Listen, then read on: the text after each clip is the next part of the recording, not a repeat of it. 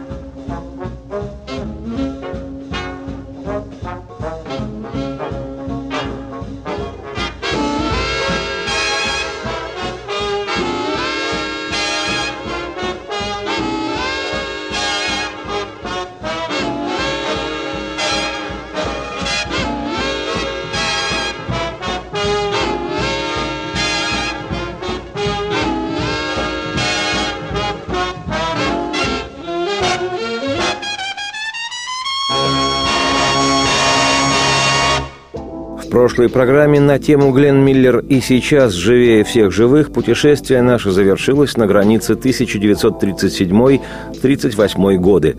Для Миллера, для Глена то было время калейдоскопическое – памятном для нашей отечественной истории 1937 году Глен испытал сначала состояние невероятного счастья и полета от того, что реализовал, наконец, давнишнюю мечту, собрав свой собственный биг-бенд – оркестр Гленна Миллера, а вскоре и полнейшее крушение надежд. Просуществовавший немногим более года оркестр этот в один из не самых лучших дней – пришлось распустить. Ни малейшего интереса у публики ни сам оркестр, ни его музыка не вызывали. А раз так, то не было у Глена Миллеровского оркестра ни выступлений, ни записей, ни трансляций по радио. А стало быть, не было и денег. А как содержать без денег оркестр? И вообще любой творческий коллектив – как показывает жизнь, без денег заниматься музыкой получается либо в бесшабашной и головокружительной легкой молодости, когда нет ни семьи, ни детей, и всепоглощающая твоя страсть стоит и стоит выше тотального отсутствия заработков, либо в уже более зрелом возрасте при наличии жены, не пилищей музыканта на тему «Где деньги, Зин?» – что случается еще реже, чем на небосводе нашем появляется комета Галлея. И тогда это уже музыка на оголтелом энтузиазме с чувством святого служения. Ну или есть и еще один способ музицирования без денег. Это, как предлагают в юности своему ребенку большинство родителей, музыка в свободное от работы время. Из серии «Стихи писать надо по субботам».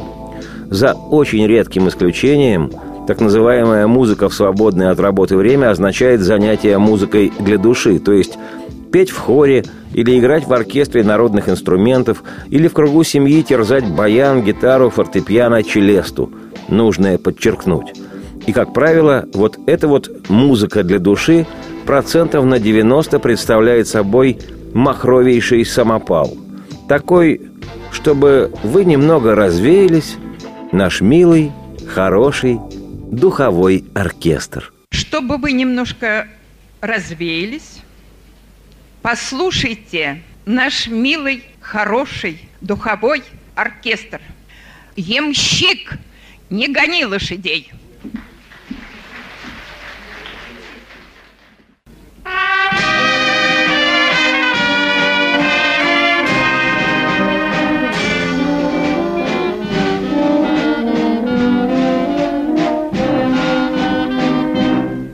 Но музыканты в оркестре Глена Миллера были уже людьми взрослыми, по большей части семейными и, что самое главное, профессиональными. А потому без денег заниматься музыкой не могли. Не станет ведь токарь преподать к токарному станку лишь на любительской основе. Мол, такое у меня разухабистое хобби.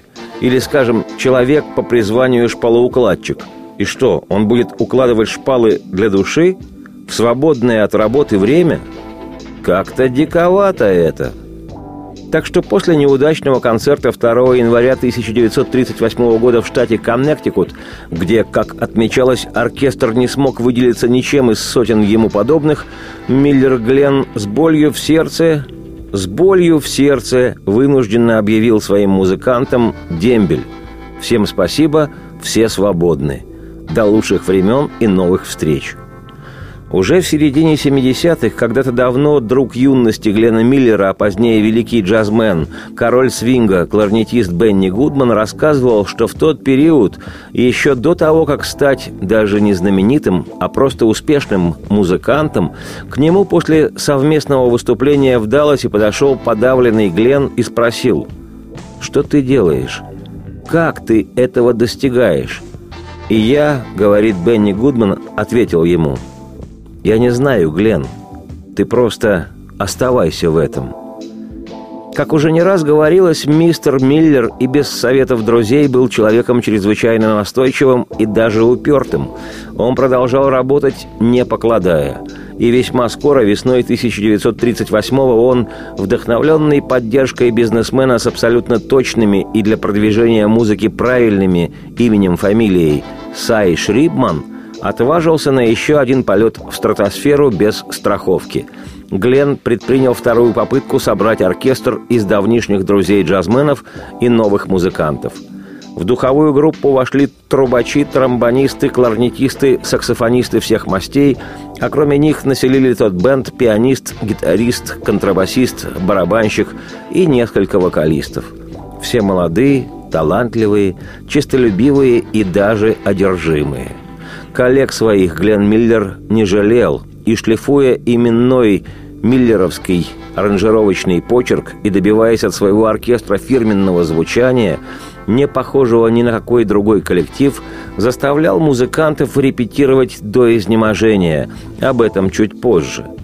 По признаниям самого Миллера Глена, именно тогда, на стадии репетиции с новым оркестром, он понял, что ему необходимо найти, разработать свой уникальный звук – и естественным путем Глен пришел к тому, что кларнет стал играть мелодическую линию вместе с тенор-саксофоном, нота в ноту, тогда как три других саксофона оркестра играли свои партии. Для музыкантов, уточню, играли свои партии в пределах одной октавы. Так Миллер обнаружил звучание, которого не было ни у кого. То, что совсем скоро станет фирменной фишкой оркестра Глена Миллера, и что станут беззастенчиво пытаться копировать сотни других бендов не только в Штатах, но и по всему миру. Но ни один из них не мог в точности воспроизвести этот действительно уникальный звук оркестра Глена Миллера.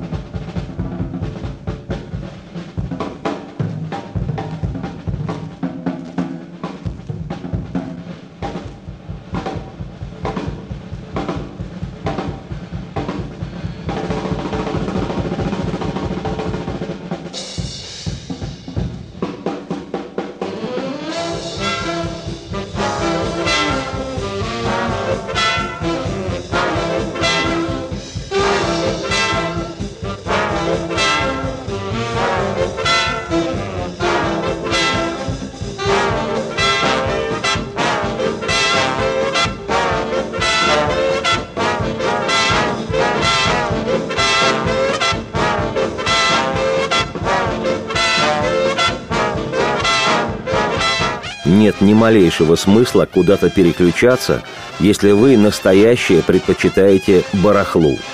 После двух-трех дежурных вдохов последует один, но точный выдох вслух. Продолжение программы и пиршество музыки.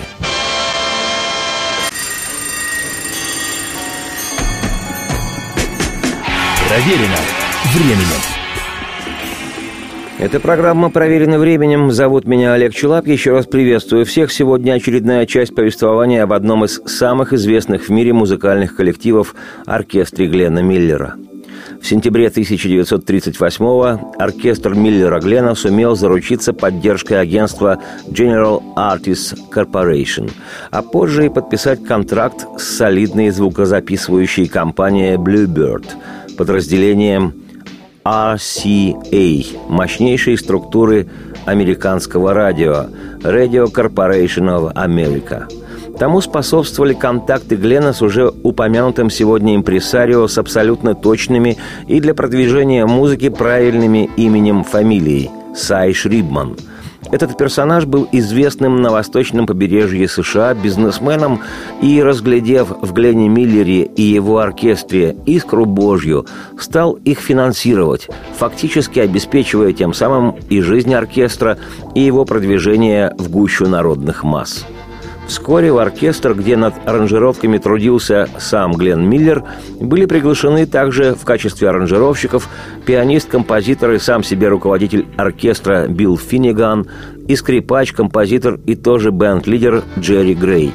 В результате эти трое музыкантов, Финниган Грей и сам Глен Миллер, сумели довести аранжировки оркестра до совершенной уникальности. Был окончательно выработан и представлен миру – миллеровский звук –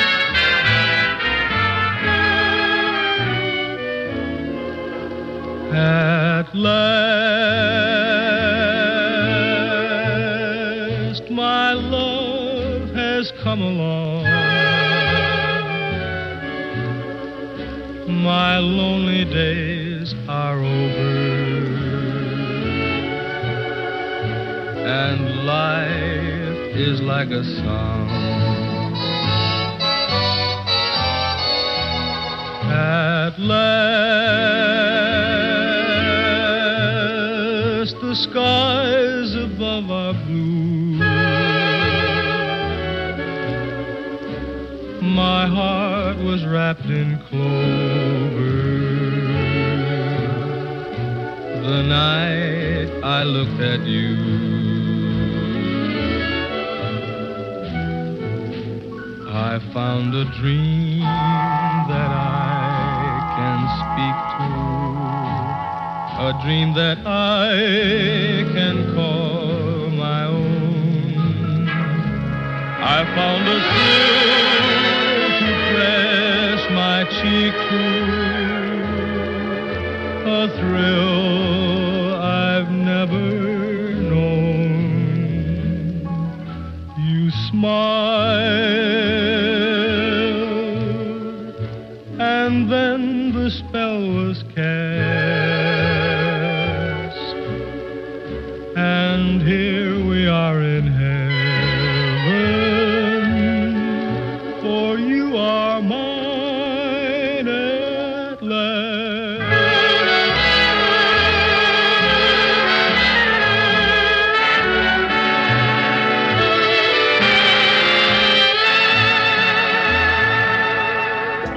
Будучи человеком в высшей степени самоорганизованным и, не побоюсь этого слова, перфекционистом, то есть стремящимся к идеалу, которого, как известно, нет, Миллер Гленн ввел в своем оркестре строжайшую дисциплину.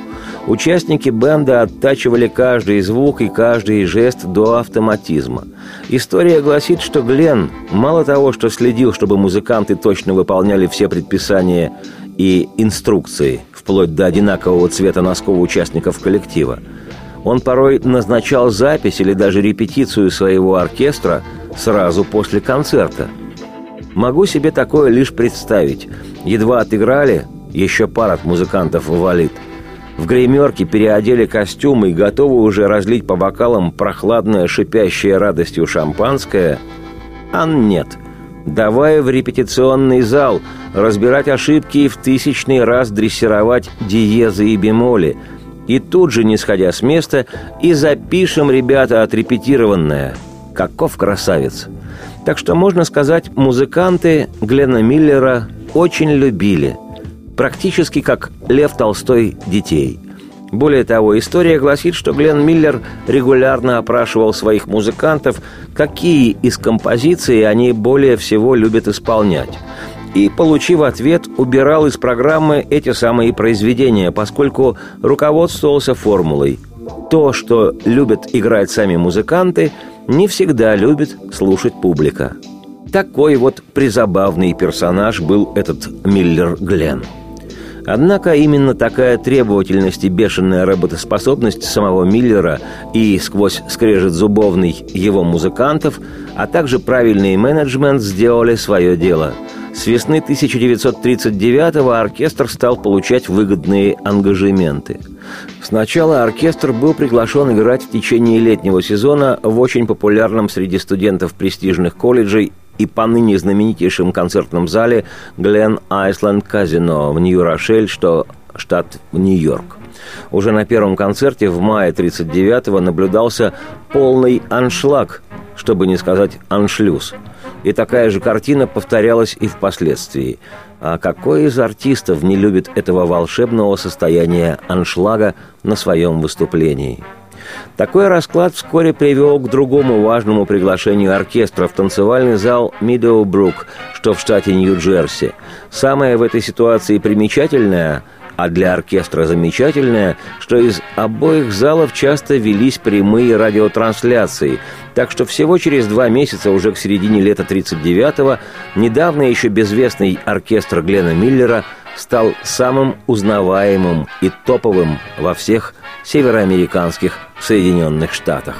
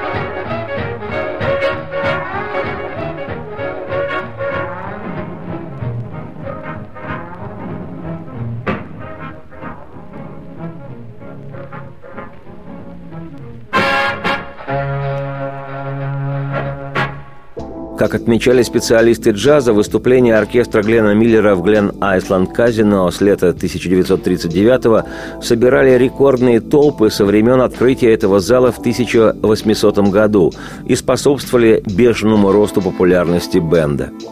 Тогда же стремительное распространение известности оркестра Глена Миллера заприметили и в компании, производящей сигареты Честерфилд. Клянусь богом, это не реклама.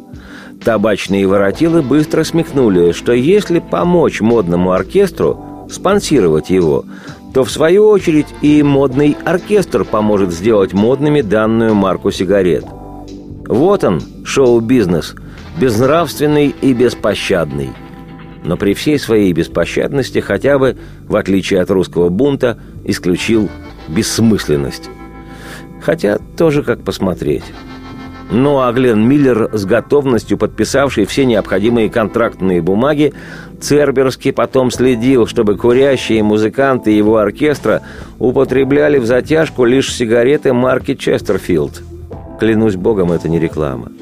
И ведь насколько лучше стала музыка оркестра после этой марки табака? А если бы, к примеру, спонсором коллектива решил выступить местный ликеро-водка-височный завод, ведь тогда за творческим всплеском оркестра могли бы не успеть уследить самые изысканные ценители джаза. Однако записи оркестра вскоре стали расходиться рекордными тиражами. Популярность нарастала стремительно и насквозь. Уже 6 октября 1939 оркестр еще недавно подавленного Глена Миллера выступил наряду с самыми яркими звездами американского джаза того времени, в числе которых, кстати, был и давний друг Миллера Бенни Гудман. Так вот, оркестр выступил в самом престижном нью-йоркском концертном зале Карнеги Холл. Чудеса случаются.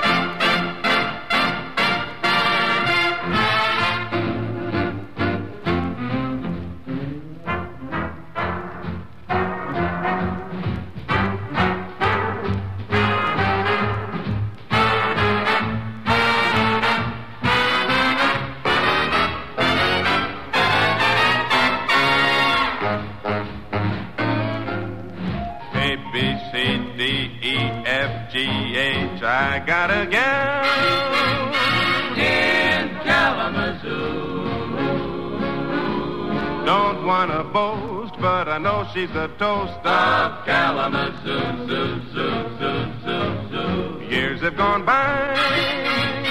My, my, how she grew. I liked her looks when I carried her books in Kalamazoo, zoo, zoo, zoo, zoo. I'm gonna send a wire hopping on a plane, leaving today. Am I dreaming? I can hear screaming. Hi, Mr. Jackson, everything's okay. A-M-A-M-A-C-O. Oh, what a girl, a real pipperoo. I'll make my bid for that freckle-faced kid I'm hurrying to. I'm going to Michigan to see the sweetest girl in Kalamazoo.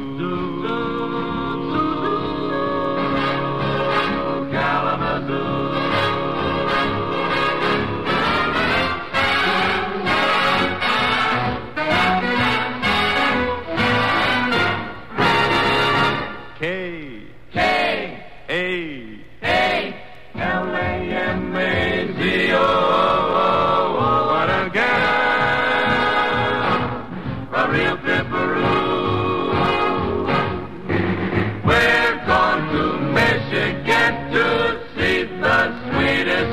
Бессмысленно куда-то переключаться и искать в эфире не пойми что, когда после всего двух-трех дежурных вдохов последует повествование в радости и волшебная музыка насквозь. В смысле, продолжение программы.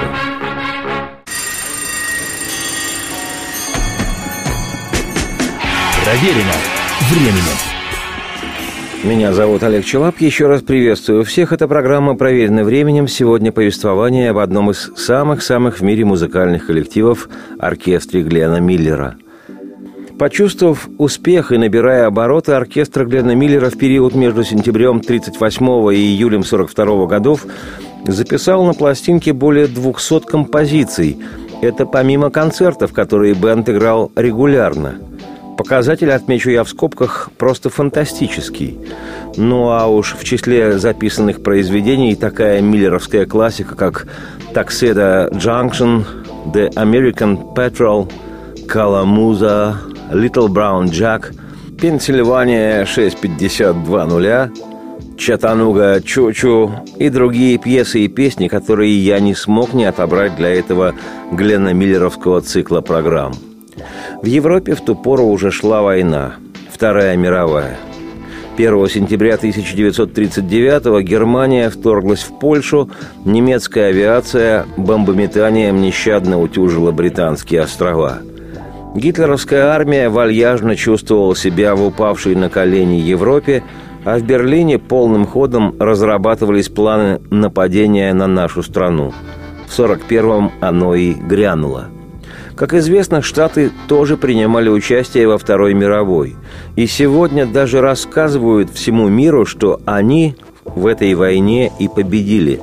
Но только в 1939 году война была где-то далеко, в Европе, а в США хоть и ощущалось это, но лишь эхом, отзвуком холодным – в североамериканских Соединенных Штатах в 1939 году своим ходом шла повседневная мирная жизнь. Люди ходили на работу и делали деньги, рожали и растили детей, смотрели кино и слушали джаз. И Глен Миллер со своим оркестром оказался в то время как нельзя кстати.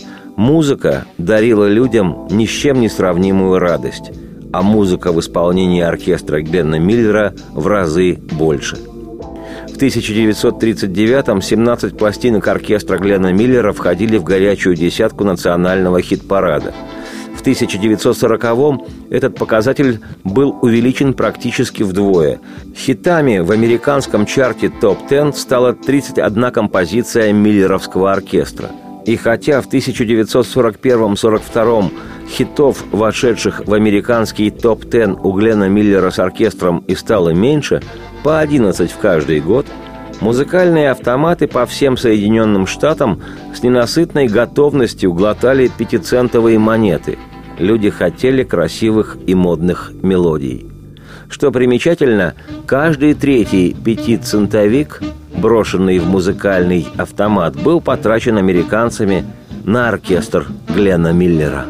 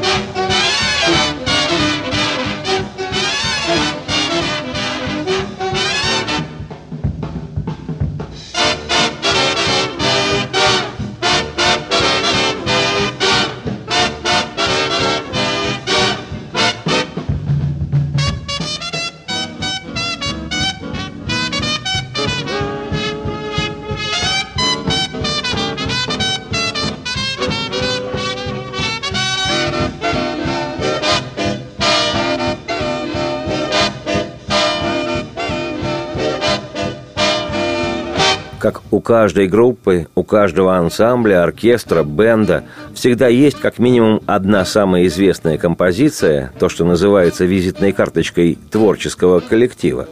Так случилось и с оркестром Гленна Миллера, для которого такой вещью стала баллада самого Миллера Глена «Moonlight Serenade» – «Серенада лунного света».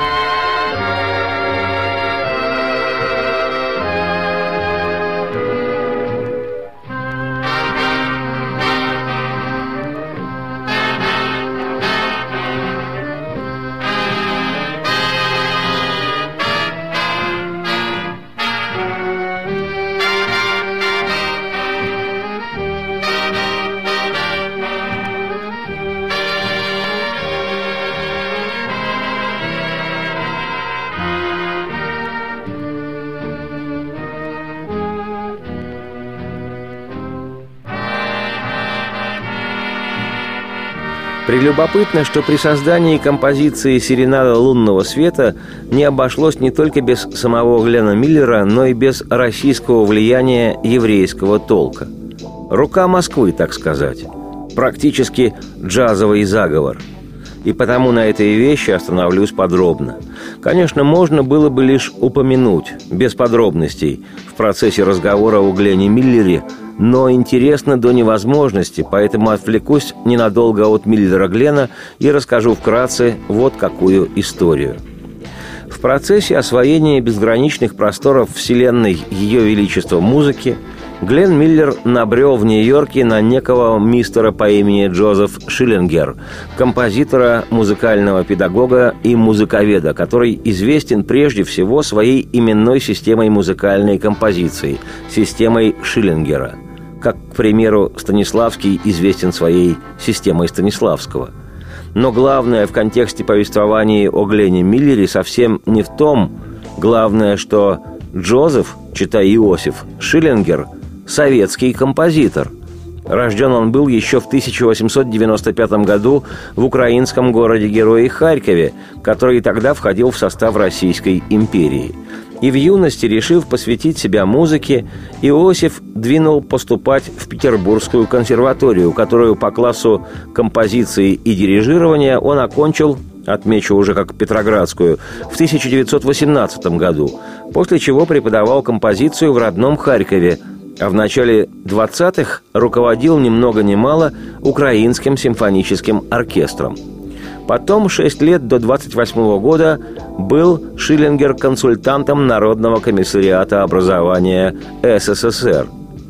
Шиллингер был одним из лидеров Ассоциации современной музыки Советского Союза, основанной в 1923 году альтернативной композиторской организацией, ориентированной на музыкальный авангард, и через 8 лет разогнанной чудовищной советской формулировкой сборище чуждых пролетарской идеологии музыкантов.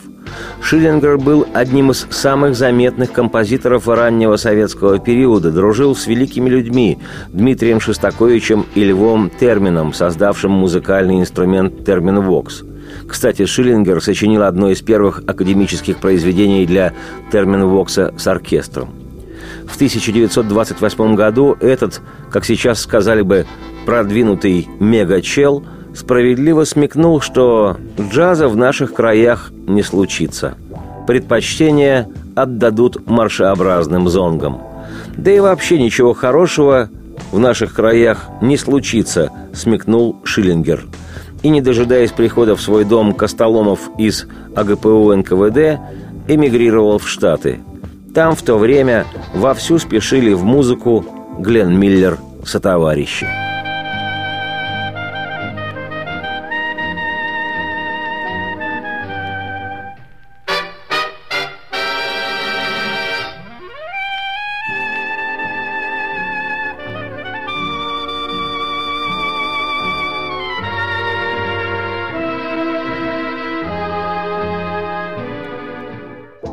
США Иосиф Шиллингер практически не сочинял музыки. Он переключился на занятия музыкальной теорией и педагогику. Став уже в Штатах Джозефом, Иосиф Шиллингер был учителем таких величайших в мире музыки людей, как Джордж Гершвин, Бенни Гудман, кстати, также выходцев из России, многих других, и в том числе Глена Миллера – Именно в качестве домашнего задания, полученного от эмигрировавшего в Штаты советского композитора Иосифа Шиллингера, у которого Миллер Глен брал уроки, и была написана композиция, ставшая визитной карточкой оркестра Гленна Миллера «Серенада лунного света». Прелюбопытно и то, что автором текста для этой мелодии позже стал еще один выходец из Российской империи, уроженец Риги, еще один еврей, поэт, или, как отмечено в скрижалях, американский лирик Михаил Пашелинский, работавший на Бродвее под псевдонимом Митчел Перриш – Родители Пашелинского также в свое время эмигрировали из России. И он, Михаил Пашелинский, Митчел Перриш, автор слов таких бессмертных хитов, сегодня уже стандартов, как «Stardust» — «Звездная пыль», «Stars Fell on Alabama» — «Звезды падают на Алабаму», «One Morning in May» — «Одно утро в мае», или вещь со столь знакомым и приятным для русского уха названием «Deep Purple» — Текст к этой популярной мелодии 1923 года, написанный пианистом Питером Дероусом, был сочинен Пашелинским спустя 15 лет, в 1938 Вот как оно бывает. Практически без выходцев из России ни джаза, ни дипепл. Правда, возникает у меня ягозливое, но тяжелое раздумье размышления. Может, если бы с такой целенаправленной дуростью не изгоняли из России в свое время евреев, у нас уже давно были бы, как минимум, свой Уолл-стрит, Голливуд и джаз. И в своей силиконовой долине мы любовались бы лунным светом той незабвенной серенады Глена Миллера. Впрочем, о серенадах Миллера Глена и о грустной серенаде, и о серенаде Солнечной долины – и о других разных всяких я, Олег Челап, автор и ведущий программы «Проверено временем», расскажу уже в следующий раз. В заключительной программе о Миллере Глене и его оркестре. Сейчас оставляю вас с лунным светом на брудершафт. Радости вам вслух и процветайте!